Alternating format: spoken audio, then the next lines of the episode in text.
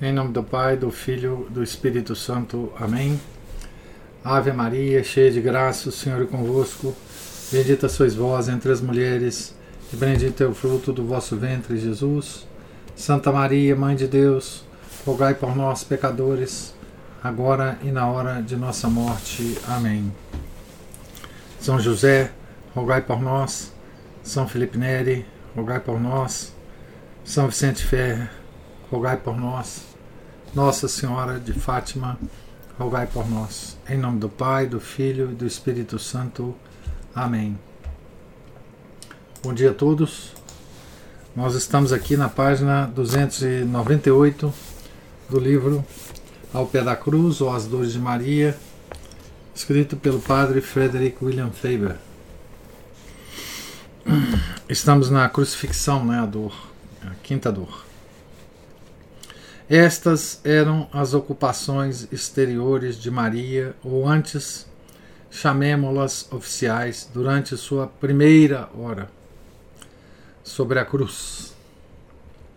Sua ocupação íntima, mas também externa, era o que estava acima dela, ofuscando-a na escuridão, e ela o sentia mais vivamente do que se o visse claramente. Jesus pendurado na cruz. Assim como os anjos da guarda, que estão sempre ao nosso lado, absortos em milhares de ministérios invisíveis de amor, e contudo veem Deus o tempo todo, e estão completamente imersos nesta visão, assim também foi com Maria no Calvário. Enquanto parecia ser testemunha e ouvinte atenta dos homens que dividiam as vestes de Nosso Senhor e da fixação do título da cruz. Ou parecia ocupada com a conversão dos ladrões, ela fez todas estas coisas como os santos fazem, em êxtase, com atenção perfeita e precisão impecável, mas ainda assim absortos na presença de Deus e escondidos em sua luz. Passou-se uma hora inteira. Jesus estava em silêncio. Seu sangue incendiava-se por causa da dor. Seu corpo começou a pender da cruz, como se os cravos quase não o suportassem. O sangue gotejava na madeira o tempo todo. Ele ficava cada vez mais pálido. Cada momento de agonia era um ato de adoração plenamente digno de Deus. Estava em comunhão inefável com o Pai. Mistérios que cediam todos os mistérios que já passaram sobre a terra ocorriam em seu coração, que era ora contraído, ora dilatado por uma agonia demasiado terrível para que a humanidade a suportasse sem ajuda miraculosa. Ele tinha ajuda divina, mas o consolo divino foi cuidadosamente afastado. O interior daquele coração estava claramente exposto para o olho interior da mãe, e seu coração e seu coração participada de seus sofrimentos, participava de seus sofrimentos. Ela também precisava de um milagre para prolongar a vida e o milagre realizou-se. Mas com a mesma peculiaridade. Todo e qualquer consolo foi afastado dela também. E assim se passou uma hora, e a graça criou muitos mundos de santidade, enquanto se passavam vagarosamente os minutos carregados, um a um, e cada vez mais devagar, com a pulsação, como a pulsação de um relógio à meia-noite, quando estamos doentes, batendo sensivelmente mais devagar para censurar-nos a impaciência. Começou a segunda hora. Aprofundou-se a escuridão e havia menos pessoas ao redor da cruz. Nenhum sorteio, nenhuma perturbação pela fixação do título da cruz. Tudo estava em silêncio, como num santuário. Então Jesus falou. Parecia que ele tratava uma conversa secreta com o pai e chegou a um ponto em que já não poderia manter o silêncio. Soava como se implorasse pelos pecadores, e o pai lhe dizia que o pecado da crucifixão era demasiado grande para ser perdoado. Para nossos ouvidos humanos, a frase tem este significado. Certamente procedeu de alguma profundeza, de algo que já estava ali, seja de seus pensamentos, seja da intensidade de sua dor, seja de um colóquio com o Pai. Pai, perdoa-lhes, porque não sabem o que fazem. Oração bela, infindável, verdadeira quanto a todos os pecados e a todos os pecadores de todos os tempos. Não sabem o que fazem. Ninguém sabe o que faz quando peca. Saber que a malícia do pecado ultrapassa sua compreensão é parte grande da malícia do pecado. Oração bela também porque desvela a devoção característica de nosso amado Senhor. Quando quebra o silêncio, não é por sua mãe, ou pelos apóstolos, ou para dar uma palavra de consolo à carinhosa e desconsolada Madalena, a quem amava tão ternamente. É pelos pecadores, pelos piores, por seus inimigos pessoais, por aqueles que o crucificaram pelos que gritavam atrás dele pelas estradas e que o sobrecarregaram com as piores indignidades. É como se em Nazaré ele parecesse amar sua mãe mais que ao mundo inteiro, mas agora no Calvário, quando a agonia tinha descoberto as realidades mais profundas e os últimos segredos de seu sagrado coração, descobrimos que sua devoção principal era os pecadores. Maria foi ferida por essa revelação? Saber que seu primeiro pensamento não era ela foi causa de dor? Oh, não! Maria não possuía interesses próprios no Calvário. Estes não poderiam viver aí. Se seu coração bradasse ao mesmo momento, no mesmo momento, que eu de Nosso Senhor pronunciaria a mesma oração e com as mesmas palavras descarregaria aquilo de que estava repleto. Mas a expressão de Jesus produziu novos dilúvios de dor. O próprio som de sua voz sobre ela, no eclipse escuro, derreteu-lhe o coração. A maravilha de seu silêncio conformado era mais patético agora que falou. O pesar parecia alcançar os limites, mas não alcançou. Estas palavras derrubaram os muros, abriram para ela um mundo inteiro de dor e derramaram águas sobre ela como um dilúvio irresistível. O tom, tom, o tom tão conhecido feria-a como uma lança. A própria beleza das palavras causava-lhe angústia. Não é comum que as palavras pronunciadas no leito de morte sejam angustiantes por serem tão belas, tão incompreensivelmente repletas de amor? O coração quebrantado de Maria alargou-se e pôs dentro de si o mundo inteiro e banhou-o com lágrimas de amor.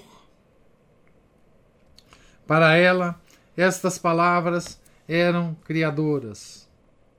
Fez da Mãe de Deus a Mãe da Misericórdia. Ao se pronunciarem as palavras, mais rápida que a passagem da luz, a misericórdia de Maria lançou sobre o globo um manto de luz, embelezando os lugares feios e dando luz à escuridão, enquanto uma incrível dor se fazia coextensiva ao amor incalculável. As palavras de Jesus na cruz poderiam ser quase uma dor em si mesmas. Eram mais tocantes que quaisquer palavras já ditas na terra.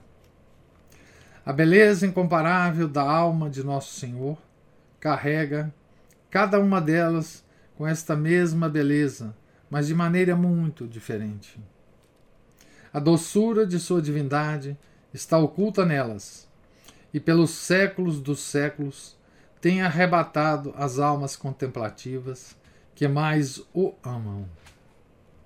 Se até para nós estas palavras produzem continuamente novas belezas em nossas meditações, o que elas não serão para os santos, e muito mais ainda, o que não serão para a sua Santa Mãe. Para ela, cada uma delas era uma teologia. Uma teologia que extasiava o coração enquanto iluminava o entendimento. Ela sabia que seriam suas últimas palavras.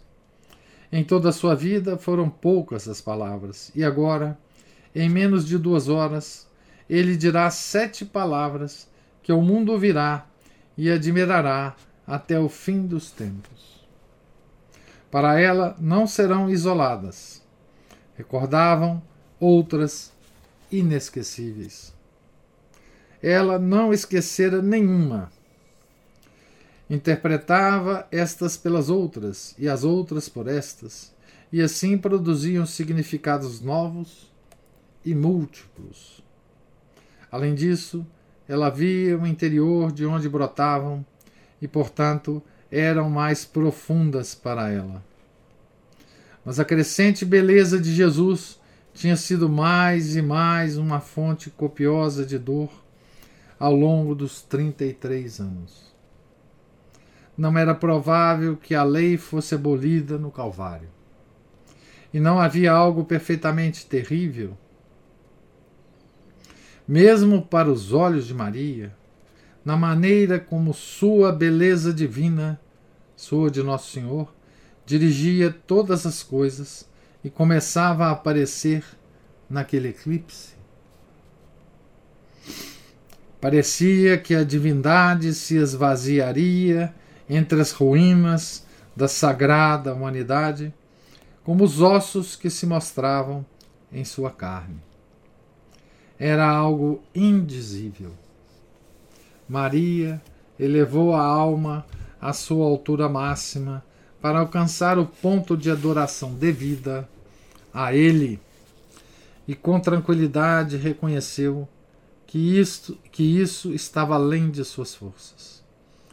Sua adoração submergiu no mais profuso amor, e seu amor condensou-se sobre a sombra fria de uma aflição intensa que espalhava uma dor intolerável por todos os lugares, à medida que as pulsações de sua voz clara e afável soavam e ondeavam através de sua alma profunda de alma de Maria. Né?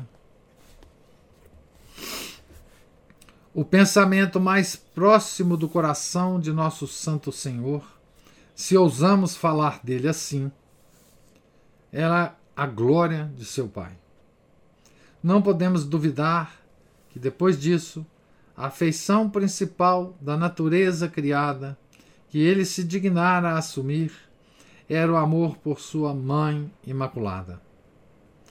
Entre suas sete palavras, há uma, a que se seguiu a absolvição do ladrão pela oração de Maria, que era dupla para ela e sobre ela.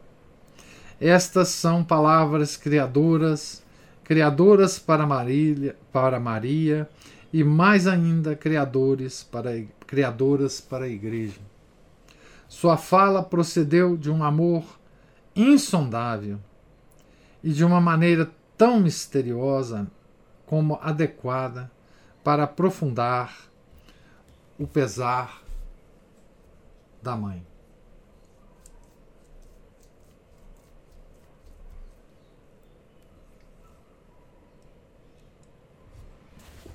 Ele chama a mulher como se tivesse abandonado o caráter filial.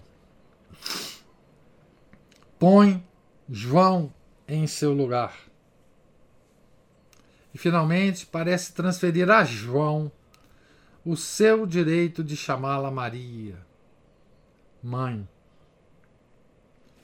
Quantas coisas para oprimir Nossa Santa Senhora com forte aflição.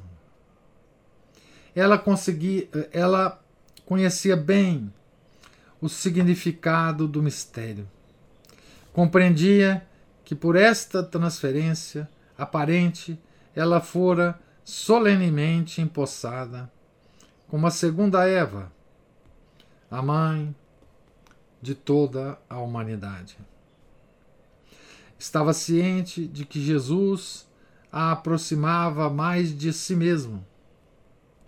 Assemelhou-se a si mais que nunca e tornou sua união mais completa. As duas relações de Maria com o filho já não eram duas. Fundiram-se em uma. Sabia que ele nunca a amara como agora. E nunca dera prova tão palpável de seu amor, o qual, contudo, não exigia prova alguma. Mas cada demonstração de seu amor era uma nova dor para ela, pois exigia mais amor. E com mais amor, como é natural, mais dor. Mas que estranha anunciação era essa proclamação de sua maternidade sobre os homens, comparada à anunciação de sua maternidade divina. À meia-noite, o quarto em silêncio a oração extática, a prontidão humilde do consentimento, a maravilha imediata diante do mistério adorável, tudo isso foi agora comutado pelo todo do, pelo todo do Calvário, sob a luz parda do eclipse, com seu filho sangrando e pendurado na cruz. Oh, que alegria abundante acompanhou a primeira maternidade! e que angústia intolerável acompanhou a segunda. Enquanto Deus enviara um anjo para fazer a primeira anunciação, ele mesmo, com sua voz doce, com sua doce voz humana, condescendeu em fazer a segunda. Mas na alma de Maria havia a mesma tranquilidade e sua vontade possuía a mesma alacridade do consentimento devoto.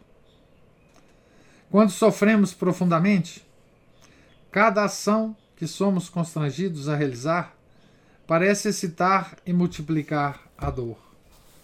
Até os movimentos do corpo perturbam a tranquilidade da alma. Uma interrupção, um barulho externo, uma cena que encontra o olho erguido são suficientes para romper a barragem e lançar novamente a massa de águas amargas na alma. Assim, quando a natureza inteira de Maria se levantou para encontrar estas palavras de Jesus e prestou o seu consentimento, e desviou forçosamente sua atenção de Jesus para João, era como se a inteira angústia da crucifixão ganhasse nova vida, nova vivacidade, amargura mais potente, poder mais desolador. Pensar nele, conquanto fosse o mais terrível de todos os seus pensamentos, era também o mais suportável. Ela sentia muito quando outros pensamentos tomavam o lugar daquele. Quem já não sentiu isso em tempo de luto? Pensar em quem perdemos é a coisa mais terrível. Mas há uma brandura, um repouso em pensar nele. O pensamento sustém nosso pesar. Mas pensar em outras pessoas ou em outras coisas traz consigo uma crueza, uma inquietude, uma insatisfação irritante, uma distração inoportuna, que torna intolerável nosso pesar. Agora, Jesus trazia os pecadores à mente de Maria. Desviou seus pensamentos de si para a igreja, para seus inimigos, para seus perseguidores, para seus assassinos. Deslocou-a, por assim dizer, do doce círculo da maternidade e colocou-a no novo centro de seu dever e de sua relação oficial com a humanidade. Pois, mesmo quando falava com ela e sobre ela, parecia que os pecadores eram seu principal afeto e não ela. O sofrimento em tudo isso era imenso, pior que qualquer outra angústia que aquela manhã prolífica tinha produzido nela. Assim se passou a segunda hora na cruz. Um século de maravilhas que eras de ciência angélica e de contemplação seráfica seriam incapazes de imaginar adequadamente. Jesus ainda vivia, o sangue ainda jorrava, o corpo ainda se tornava pálido em meio ao eclipse.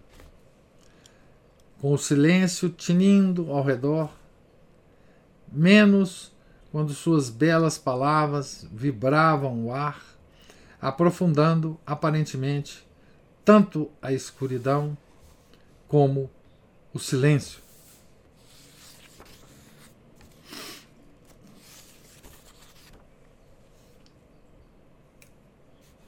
Aqui ele vai começar a terceira dor. E eu vou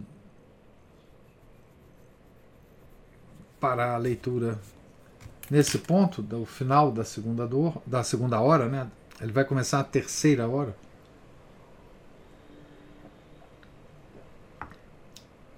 Para a gente continuar a leitura na, na próxima segunda, né? Segunda da oitava de Páscoa. É,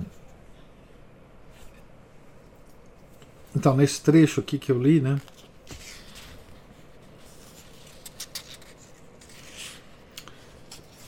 É, Padre Faber nos narra, né? ou tenta entrar, né? no coração de Maria e no coração de Jesus. Né? Ele tenta descobrir, desvelar as operações misteriosas desses dois corações né? Ah, no Calvário. Ah,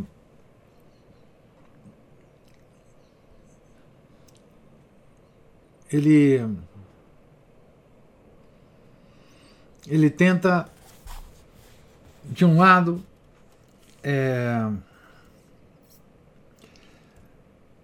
descrever, né, meditar sobre as, as palavras né, de Jesus na cruz de um ponto de vista interior. Né? Ou seja, por exemplo, né, Pai, perdoa-lhes porque não sabem o que fazem. Ele desdobra né, esse, essa frase num diálogo silencioso, que não está registrado, é? entre é, a segunda pessoa da Santíssima Trindade e a primeira pessoa da Santíssima Trindade. Então, essa frase seria a conclusão né, de um diálogo é, entre o pai e o filho, em que o pai estava é, querendo né, a, punir aqueles que crucificaram Nosso Senhor. Né? E Nosso Senhor estava tentando convencer o Pai para não fazer isso. Né? Estava intercedendo junto ao Pai pelos seus inimigos, por quem o crucificou. Né? É isso que o Padre Feiva tenta fazer dessa palavra, né? Jesus é, pedindo ao Pai pelos pecadores, pelos seus inimigos, né? Tá certo? É, para que o Pai perdoasse, perdoasse os seus inimigos, né? É, tenta também fazer, né? É, uma análise de, de, de como essas palavras, né? É, reverberaram no coração da mãe. Né? E depois tenta fazer a mesma coisa. E aí é uma beleza essa essa meditação do Padre Feger quando ele é,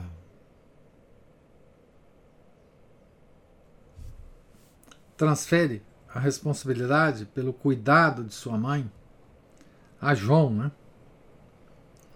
Certo? Ele ele ele assemelha essa essas palavras de Nosso Senhor à anunciação do anjo, né? É, aqui ela estava transferindo a maternidade de Deus para a maternidade dos homens. Né? Esta é a sua mãe. Né?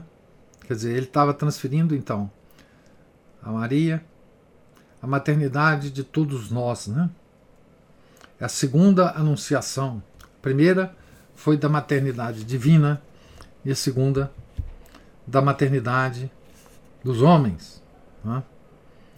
É, e, e, faz também uma, uma análise da, do como isso se, reverberou no coração de Maria. Né? É, e é uma beleza, né? Poucos santos têm a capacidade de, de fazer esse tipo de análise, né?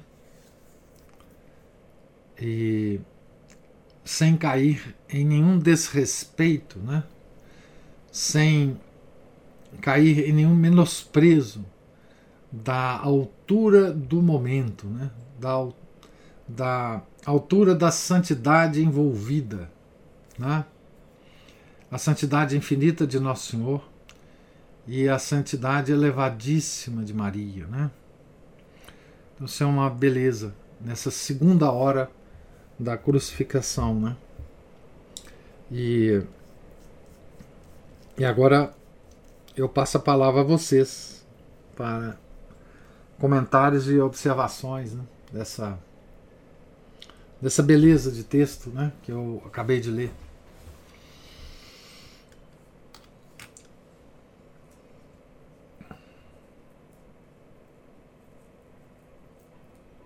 Só para falar aqui como que Nosso Senhor interveio lá do alto da cruz, junto ao Pai, justamente sobre aqueles que é, ele reconheceu que haviam estado com ele no templo, e hoje São Lucas no Evangelho fala isso, né?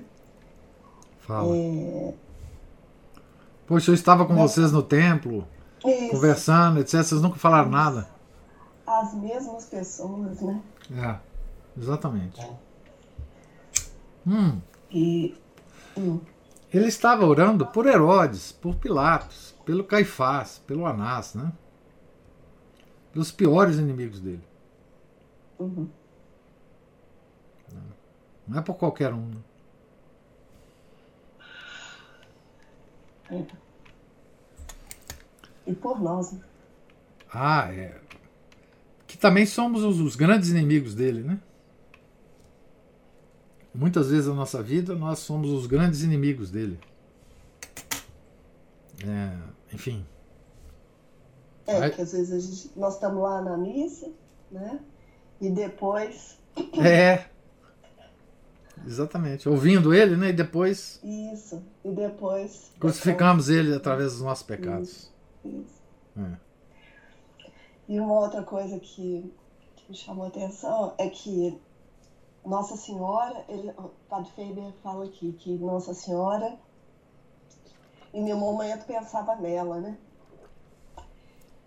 E, e nós, é, é, um ponto que eu pensei assim, que eu preciso olhar também para mim mesma, é que quando, mesmo quando a gente se preocupa com os outros, tem muita preocupação conosco nessa preocupação com os outros. É.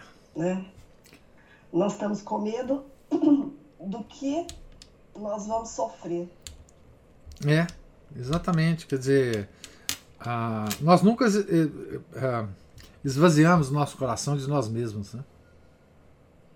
É, e ah, essa, essa, essa característica de Nossa Senhora, que é elevadíssima, né?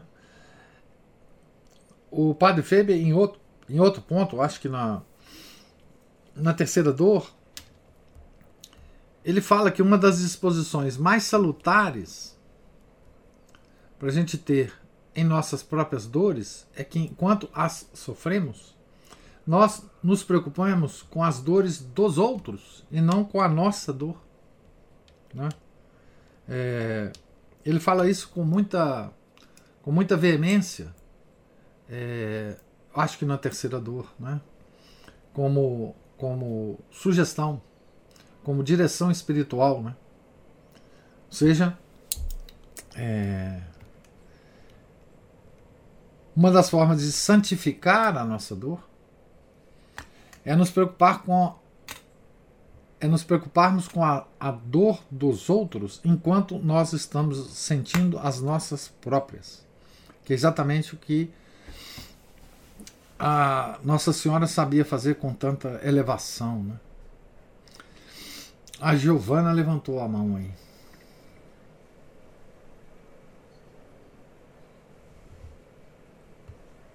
Oi, pessoal. Salve Maria. Salve. É, eu estava assistindo o filme ontem da Paixão de Cristo. Uhum. E a Ana Paula mencionou aí, né, da, é, do como que Nossa Senhora é, ela ainda nem, até tem uma parte que mostra, compara a cena de quando Nosso Senhor era pequeno, que ele caiu, ela saiu correndo para pegá-lo no colo. Ah. E tem, aí tem essa outra cena é, que ele tava, né? Ele caiu, carregando a cruz. E ela não podia ajudá-lo. Ela, ela, não podia ajudá-lo, mas ela vai correndo em direção a ele e fala, né? Estou, estou aqui. Né? E depois, quando Nosso Senhor está lá crucificado, é, se não me engano, é um dos soldados que fala, ó, oh, ele está, ele está rezando, orando pelo, pelos seus inimigos né? Como o senhor falou, ele estava rezando por Herodes, né? É. Por Pilatos, né? Eu achei as duas cenas mais fortes assim, né, aqui, do, do filme. É. É. Eu vou reassisti-lo talvez amanhã. É, não. Pode falar. É, não, essa cena de Nossa Senhora correndo em direção a ele, carregando a cruz e, e quase assim se julgando no chão, né? É, é, é a dor do encontro, é, né? É a dor do encontro. Não, é, é lindo. Lindo demais. É. E tem a, a cena de Verônica, né? Sim. Um, levando. São quatro cenas essa da Verônica, eu é, é, tem a da a Cláudia, que entrega os, os panos que, que Nossa Senhora ia enxugar o chão, né? Uhum. Com, com o sangue de Nosso Senhor. É, olhar do, do sangue do Nosso da, Senhor. da flagelação. Isso, da flagelação. Ela e Madalena, né? Uhum. E aí tem essa de Nossa Senhora correndo em direção ao Nosso Senhor e da crucificação Nosso Senhor rezando pelos, pelos inimigos dele. Ah. E esses inimigos tinham nome, né? Tinham nome. Hã? E esses inimigos tinham nome. Ele está rezando, É. por exemplo, para todo o sinédrio que o condenou, é. né? Uhum. para todos os fariseus que o perseguiam, pelo, pelos carrascos que o flagelaram, né? É, volta numa cena que é, quando ele quando ele estava ensinando, né, que é, para amar os inimigos, porque você amar só o amigo, que mérito tem, né? Isso, isso. É, é, assim, quando a gente pensa que ele estava pedindo ao pai para perdoar porque os inimigos, porque eles não sabiam o que estavam fazendo, é, quando a gente dá nome a esses inimigos, a gente percebe a grandeza do ato, né? Então, ele está rezando para todo o sinédrio, né? Para todos os fariseus que ele encontrou nos três anos de vida pública, né, que o confrontaram, que o, que o, ah, enfim, que tentaram é, difamá-lo, né, é, estava rezando pelos que aparecem nome lá, né, porque muitos não aparecem o nome, né, como eu disse, Caifás, Anás, Herodes, Pilatos, né, é, então é, é, nesse nesse ato nós é, bom, primeiro é, esse ato é para a gente não perder a esperança na misericórdia de Deus, né? Quer dizer, é, a, a, o, o, a forma apropriada de é, considerar a misericórdia de Deus é através da cruz, né? Ou seja, não é essa forma moderna, né, que nós temos hoje, né, de de uh, digamos assim festejar, né, a misericórdia de Deus, é, esquecendo da sua justiça, né, e do que ele e da sua redenção, né. Então a forma de é, que, que é uma forma que, que a igreja já esqueceu, né?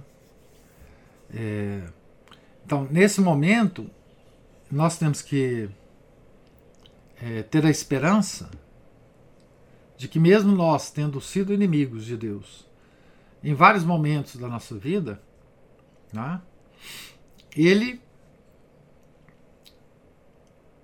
pedirá ao Pai a nossa salvação, né? como pediu na cruz, né? É, então, é, é essa misericórdia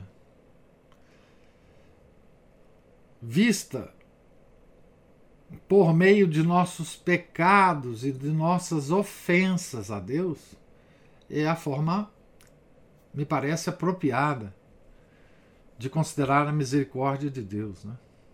Quer dizer, ela excede muito os nossos méritos, excede muito as nossas culpas, né? Por mais que elas tenham sido terríveis, ainda há no coração de Nosso Senhor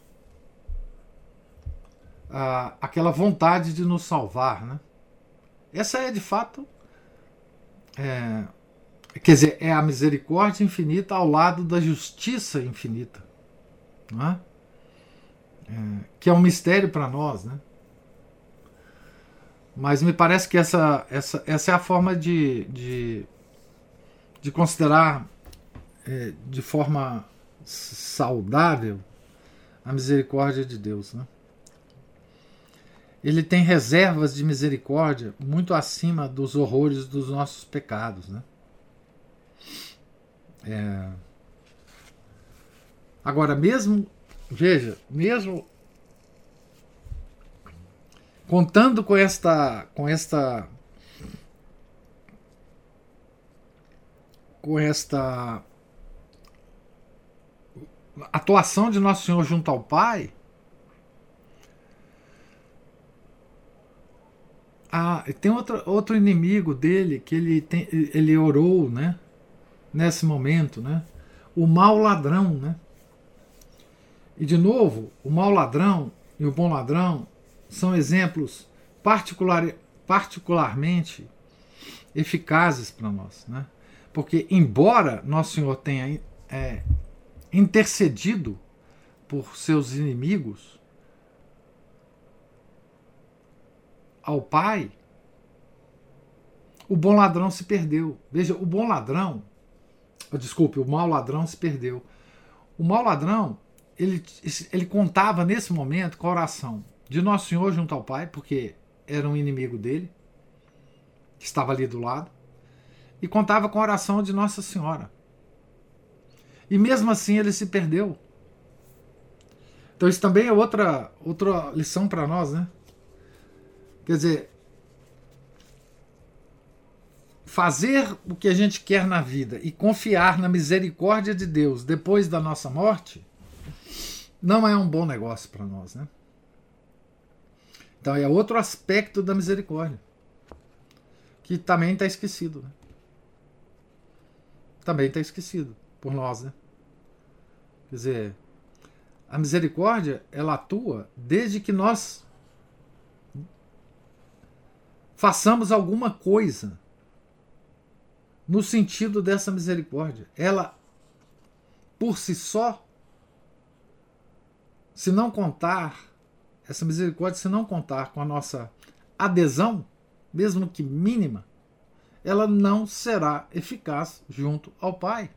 Não adianta Nossa Senhora não adianta Nosso Senhor. Ela não será eficaz.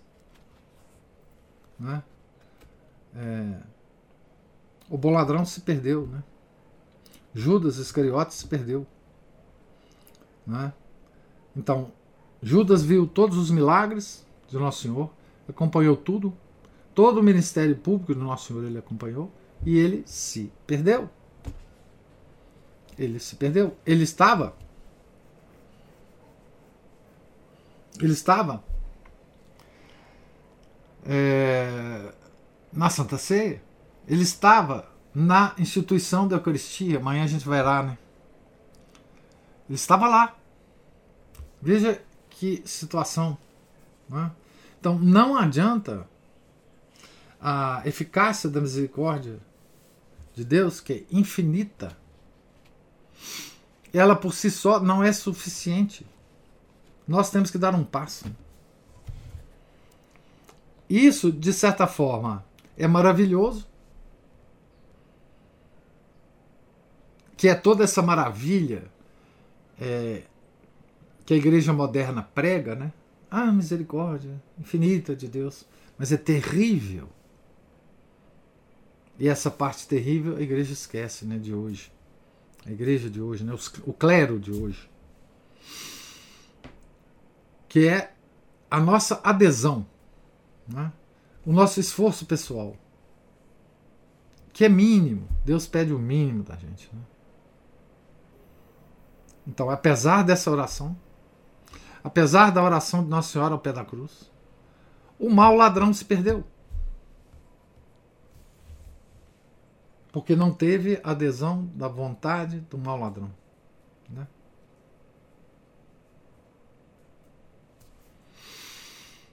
E isso é terrível.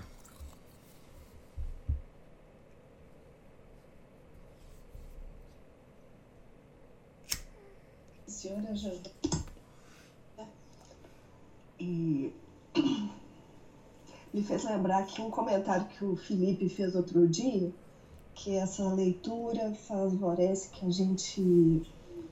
Eh, é, porque ele colocou que, que é a gente veja a nossa cruz com, os, com outros olhos, que, e que a gente aprenda então a não resistir a ela. Não foi com essas palavras que ele disse, mas me chamou muita atenção que ele falou assim: e se não esquecermos, né, a gente aprenda e não murmure, não reclame. E aí, se eu vejo, o senhor está falando que vai reassistir o filme, a Giovana reassistiu ontem. Então, é, a gente precisa realmente reavivar a memória da gente. Porque senão a gente esquece mesmo, né, professor? Esquece. Não? A gente esquece essas coisas. Uhum. É, a gente não pode. A gente. O senhor vive repetindo isso, né? Que a igreja é bastante didática, porque ela faz com que a gente reviva, né? Tudo e aí a gente. E, e, é, e é engraçado que cada vez que a gente assiste esse filme, por exemplo, algo diferente nos chama a atenção, algum ponto diferente, né? Então, acho que é isso, a, a gente tem mesmo que ter a esperança de que é, dessa, nessa nova vez que a gente assiste o filme, esse filme, que a gente. Porque a gente já conhece a história. É. Mas que algo diferente nos chama a atenção, porque a gente cresceu um ponto, né? a gente se aproximou mais dessa história um pouco, né? E, e assim sucessivamente, né, professor? Que cada missa que a gente assista, a gente veja que é toda essa paixão revivida ali de novo, é. que a gente vá vendo o nosso progresso é, não de forma a gente se gabar dele, mas de forma a gente se animar mesmo. Uhum. Para que a gente, com esperança, renovar nossa esperança Isso. de estar se aproximando de Nosso Senhor. É, né? cada vez mais. Isso mesmo. Né? Isso mesmo. A, a mensagem do Felipe que você referiu assim: ó, com essa leitura podemos começar a entender melhor as cruzes que Deus nos envia para a nossa santificação e daqui por diante, se não esquecermos, poderemos aproveitar melhor essas cruzes ao invés de reclamar, murmurar e revoltar. É... Sim, né? quer dizer, é... o filme nos oferece, né? eu, eu costumo assistir é, o filme todas as, as, as quaresmas, né?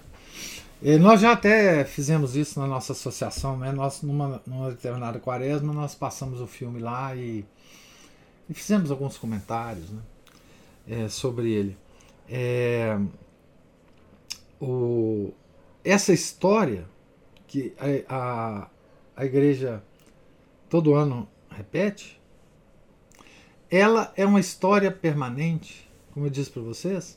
Essa história, uma vez acontecida, então naquela época, dois mil e tantos anos atrás, aconteceu essa história.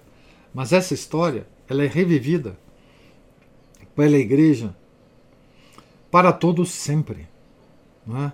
Então, é uma história para nós per permanente, não é? É uma história que nós é, revivemos com o ano litúrgico, com o terço, né, com o rosário, né, os mistérios dolorosos. Né? Nós revivemos em nossas meditações. Né? é, a igreja valoriza muito as meditações sobre a paixão. Os santos sempre nos alertam sobre a, a, a importância da gente fazer essa meditação da paixão de Nosso Senhor. Então, é uma história que não passa. Essa história não passará nunca. Porque foi um fato que ocorreu no tempo, num tempo histórico, não é? Mas que ela tem, ela está encharcada de eternidade. Por isso que ela não passa. É, ela é como se a é como se Deus abrisse um buraco no tempo para introduzir uma eternidade no tempo. Ela não passa exatamente por causa disso. Porque foi um, um sopro de eternidade que rompeu o tempo, esgarçou o tempo, como se o tecido temporal tivesse sido esgarçado e tivesse entrado um sopro de eternidade. Por isso que essa, essa história é eterna. E a igreja recebeu a função de repeti-la. Né? De repeti-la. Todas as missas. Né? É, nós somos levados a, a lembrar disso, da história eterna da nossa salvação. E por que, que ela é eterna? Porque é aqui que nós decidimos o nosso destino eterno. Por isso que esse rompimento né, é, da segunda pessoa se encarnar, né, é, esse rompimento do tempo, do tecido temporal, ele ele é tão fundamental para o ser humano, né? E toda a sociedade humana, ela pode ser vista, toda a história humana pode ser vista, né? Como períodos em que a sociedade se aproxima desse sopro de eternidade ou se afasta dele. Né? Toda vez que ela se aproxima socialmente, politicamente, economicamente, a sociedade floresce. Toda vez que a história se afasta desse sopro de eternidade, ela fenece, ela murcha, ela ela empalidece, né? É, esse é o ciclo é, social histórico, né? É, e na nossa vida também, né? na nossa vida particular também. Esse, essa aproximação dessa história eterna, desse sopro de eternidade, à medida que a gente se aproxima dele, nós nos santificamos. Né? Nós, como que passamos a viver a vida eterna já nesta vida mortal, né? E à medida que a gente se afasta, a gente fica reduzido apenas à vida mortal. Né? A gente perde a vida eterna. Ou o nosso, a nossa ligação com ela fenece, murcha, empalidece. Né?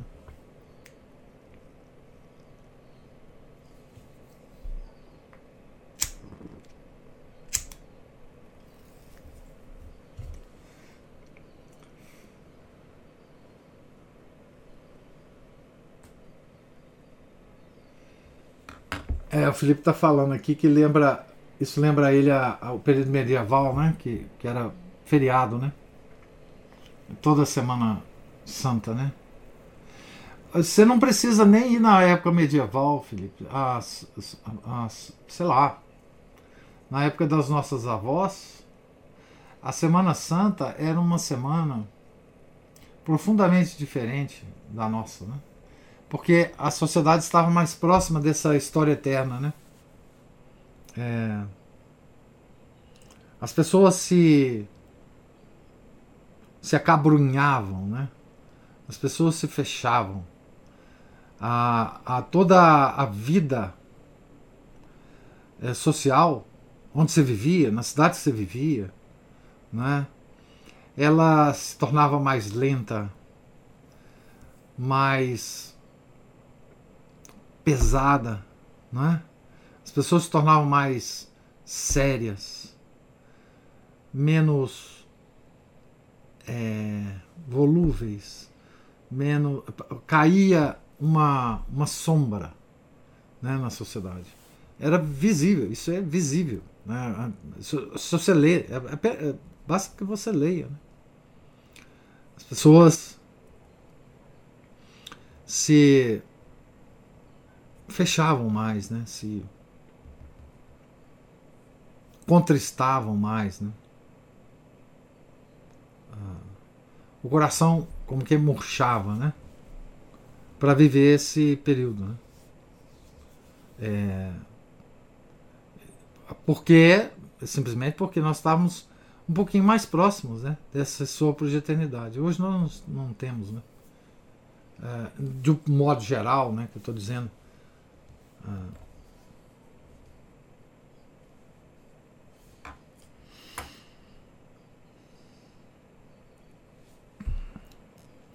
É, diga, Ana Paula. Ou Márcio. Só, só ia falar que o senhor deve estar terminando por hoje, né, pela a leitura por essa semana. Então, que queira Deus, né, que nós nos vejamos cada vez como mais como participantes dessa história, né, professor? Isso. Não, que essa história não esteja alheia, não seja alheia a nós, né? Ah. Como, como algo que a gente vê assim, quase que na terceira pessoa, mas que a gente viva, né? se veja como cada vez mais como parte, como participante dessa história, né? E talvez na pior, do, no pior lado, né? E talvez se a gente tivesse participado mesmo, sei lá o que, que poderia acontecer é, conosco. É. Sei lá se a gente não ia escolher Barrabás, né? Pois é, mas vamos ter fé que a gente é, fazendo esse esforço pessoal que a gente tem procurado fazer aqui, que a gente nunca se esqueça, né? Que a gente nunca seja aqueles que estavam lá com os varapaus e espadas na hora da prisão de Jesus, é. tendo estado antes no templo, ouvindo, né? Vamos pedir a, a Ele que, graças a Deus, nós tivemos essa oportunidade de estar tá olhando para essas coisas com mais profundidade, assim, graças a esses autores todos e graças a essa vocação do Senhor que o Senhor, o senhor segue, né? Com tanta boa vontade, que a gente a gente se anime sempre a seguir pelo lado certo, né? É. Que a gente renove sempre a nossa memória com essas leituras, com um filme como esse, com as missas que a gente participa, com as nossas orações, para que a gente tente ficar do lado certo. Deus, nosso Senhor não nos reconheça como um traidor. Né? Isso. Sem dúvida. Deus nos ajude. Ótima, ótimo, ótimo fechamento para a nossa leitura hoje. É, Felipe fala, eu a cada quaresma vivo ela mais intensamente. Dom Chutar deu um empurrãozinho. Dom Chutar lá com a alma de todo apostolado, né? Eu acho que foi a primeira quaresma, né? Que a gente teve leitura, né? Foi de 2020, né? 2020. É, acho, acho que foi a primeira quaresma que nós fizemos a leitura. Que Deus nos ajude, Ana Paula, que Deus nos ajude, né? É, Deus lhes pague, lhes pague a, a presença, a paciência, é? os comentários, as observações. É, tenham todos um santo dia, um santo tríduo, e que a gente domingo esteja lá para celebrar a ressurreição de nosso Senhor Jesus Cristo, né? Certo? Fiquem todos com Deus. Em nome do Pai, do Filho e do Espírito Santo. Amém.